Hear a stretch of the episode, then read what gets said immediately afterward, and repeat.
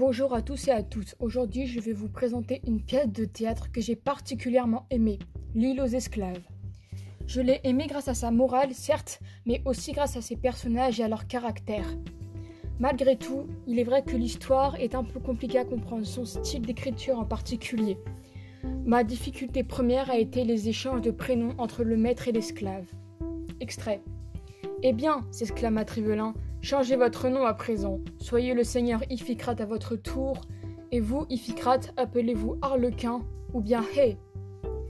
Parlons de l'auteur, Marivaux, ou du vrai nom Pierre Carlette Chamblin de Marivaux. C'est un auteur français né à Paris le 8 février 1688 et mort le 12 février 1763 à Paris. Il compose des pièces dotées d'une réflexion sur les préjugés et l'organisation sociale. La pièce qui va être présentée conserve toujours la même idéologie, L'île aux esclaves, qui est une comédie sociale écrite en 1725 et mise en scène pour la première fois la même année le 5 mars.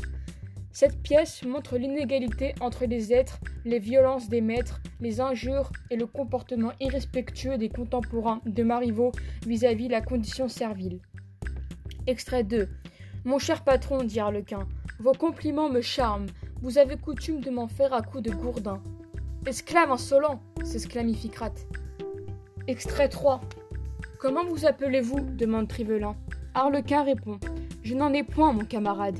Je n'ai que des sobriquets qu'il m'a donnés. Il m'appelle quelquefois Harlequin, quelquefois Hey.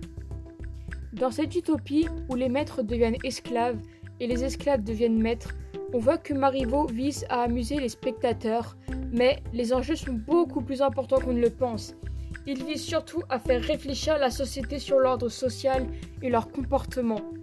Cette comédie m'a agréablement surprise. Certains personnages que l'on n'aimait pas forcément au début remontent dans notre estime au fur et à mesure que la pièce avance. Parce que je me moque un petit brin de toi, que cela empêche-t-il que je ne t'aime? Tu disais bien que tu m'aimais, toi, quand tu me faisais battre. Est-ce que les étrivières sont plus honnêtes que les moqueries, Harlequin